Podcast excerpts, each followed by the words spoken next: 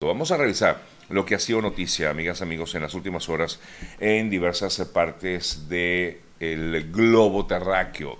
Bueno, eh, comenzamos en Estados Unidos. El colombiano Otoniel, o mejor dicho, su nombre real es Dairo Antonio Úsuga, eh, considerado uno de los capos más peligrosos y líder del cártel de la droga del clan del Golfo, quien actualmente tiene 51 años de edad y quien fue eh, extraditado hasta Estados Unidos eh, en mayo del año pasado.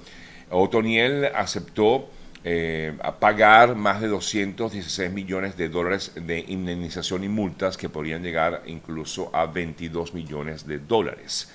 Eh, por otro lado, pues se determinó, que es la noticia como tal de esta relación con Otoniel, que debe purgar en cárcel 45 años es decir, ya de por vida, porque cuando em, concluya su tiempo en la cárcel, estaríamos hablando de que tendría aproximadamente unos 96 años. Y además, después de cumplir los 96 años, pues él en todo caso tendría otros 5 años de libertad vigilada. Todo esto por, por narcotráfico. Incluso se ha informado que esta persona eh, admitió enviar, haber enviado a Estados Unidos más de 96,8 toneladas de droga desde Colombia a través de Centroamérica y México. El ex líder del Golfo además eh, recurría a la violencia para proteger a los miembros de su organización criminal eh, y silenciar testigos y atacar, por supuesto, las fuerzas de seguridad. De esta manera, pues entonces esta persona, 45 años de cárcel fue la decisión que tomó en el día de ayer el juzgado que ha seguido su caso en Estados Unidos luego de su extradición a esta nación. Nos vamos ahora hasta Tailandia, continúa siendo noticia el caso de este joven Daniel Sancho, quien en el día de ayer recibió su primera visita o la primera visita de su abogado en la cárcel eh, de Tailandia, específicamente en la cárcel de Koh Samui, donde se encuentra en prisión provisional. Allí el abogado informó que el eh, joven se encuentra tranquilo y está consciente de lo que hizo y ha explicado perfectamente todo el proceso. Pero lo terrible dentro de toda esta situación tan trágica que se vivió con el caso de este médico cirujano de Colombia, colombiano de 44 años a 44, 45 años de edad, que es la víctima en todo este suceso. lo cierto es que en el grupo, rectificó, el medio de comunicación tailandés Bangkok Post eh, informó que el eh, joven habría asesinado a este amigo al que le uniría algún tipo de vínculo, eh, porque, como ya sabemos, lo hemos comentado en otras ocasiones, lo tenía supuestamente como un rehén. Y bueno, lo peor es que, como ya sabemos, no solamente lo, le quitó la vida, sino que lo descuartizó, pero afirmó en medio de lo que él ha comentado que el hecho lo cometió, es decir, el, ¿cómo, ¿cómo lo explico? Para que no sea tan fuerte bueno, tardó tres horas en hacer todo lo que hizo. Tres horas fue lo que dijo Daniel Sancho, eh, según lo que informó este medio de comunicación tailandés. Y ahora esta persona, como ya también hemos comentado, pues se enfrenta a la posibilidad de recibir una pena de muerte, a la espera, en todo caso, de lo que, de lo que será el juicio que aún no ha comenzado en Tailandia. Revisamos otras importantes informaciones. Crisis económica eh, en estos momentos ataca a diversas partes del mundo. Comenzamos en Cuba, donde la crisis económica, por supuesto, es eh, casi que un, eh, un, tema diario y el peso continúa devaluándose mientras la población se ve obligada a hacer malabares frente a la creciente inflación y la escasez de bienes, razón por la cual se, se, impuso esta especie de corralito financiero em, a través del Banco Central de Cuba. Eh, se implementará gradualmente durante seis meses, informaron las autoridades locales. Les decía que la situación económica es grave en diversas partes del mundo y lo sabemos.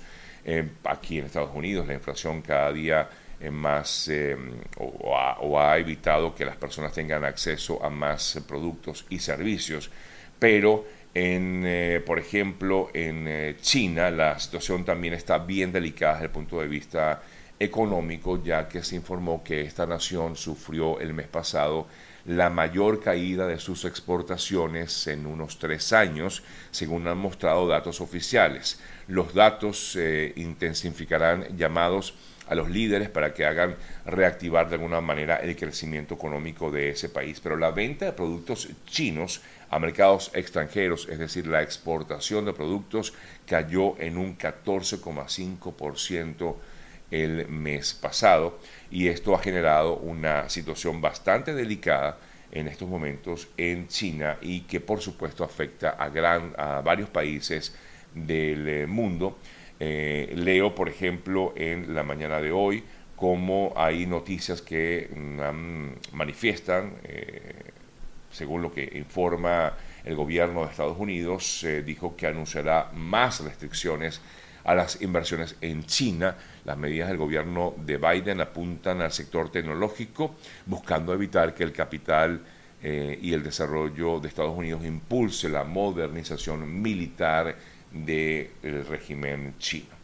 Otro país que también enfrenta problemas eh, con eh, su situación económica, por no decir todo el mundo, pero otro país que enfrenta ese problema es Italia y de hecho las acciones de los bancos cayeron ayer en picada a raíz de que el gobierno de la ultraderechista Giorgia Meloni aprobó un impuesto, un impuesto perdón, de 40% a ciertas ganancias bancarias para ayudar en teoría a consumidores y empresarios a enfrentar el aumento de las tasas de interés. Así que es un problema global lo que se vive actualmente en el mundo. También veía en Venezuela que el dólar eh, se disparó y llegó a los 31 bolívares eh, por dólar en el cambio eh, oficial. Según pues también vemos la situación en Venezuela, que por supuesto no escapa de esta crisis económica que se vive actualmente en el mundo. Revisamos otras informaciones, voy a hablar un poco acerca del tema de los migrantes. En el día de ayer se conoció que en la frontera entre México y Estados Unidos se inició una huelga de hambre por parte de migrantes que se encuentran en la zona. Ellos a la espera básicamente de que puedan reactivarse porque ha habido muchísimos problemas para la reactivación o activación de la aplicación CBP One. Esto ha originado que varios migrantes de diversas nacionalidades, sobre todo quienes se encuentran en la ciudad fronteriza de Tijuana, comenzaran un ayuno indefinido para exigir que les sean concedidas solicitudes de asilo en Estados Unidos debido a que muchos llevan varios meses esperando y que no hay respuesta y básicamente algunos de ellos eh, dicen que tienen gravísimos problemas para poder tener acceso a esta aplicación de CBP One.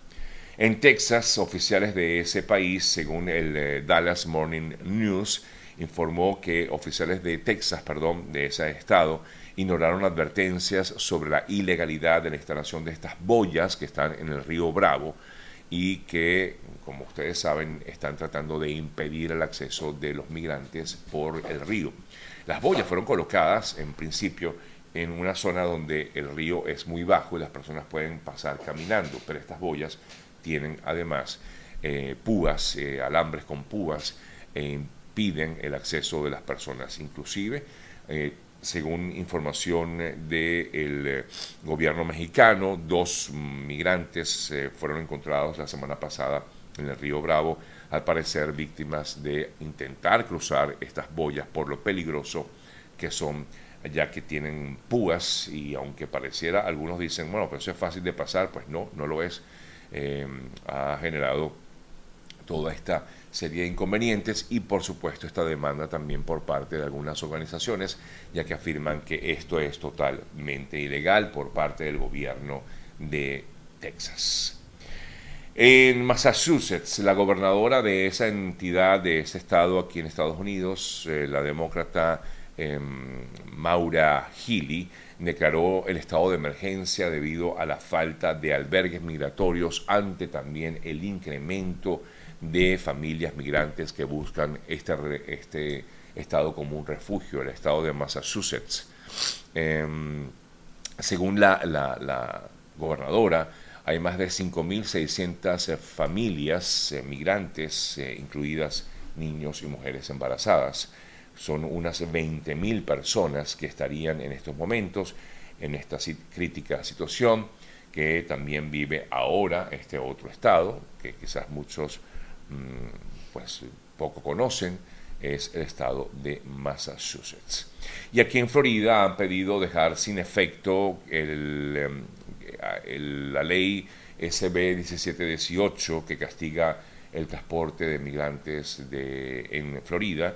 La demanda eh, considera que esta acción es totalmente inconstitucional, que eh, que se regule pues la inmigración federal y someta a las personas a un castigo penal sin previo aviso y es la demanda que se ha hecho ante el estado de la Florida ante la gobernación de Ron de Santis.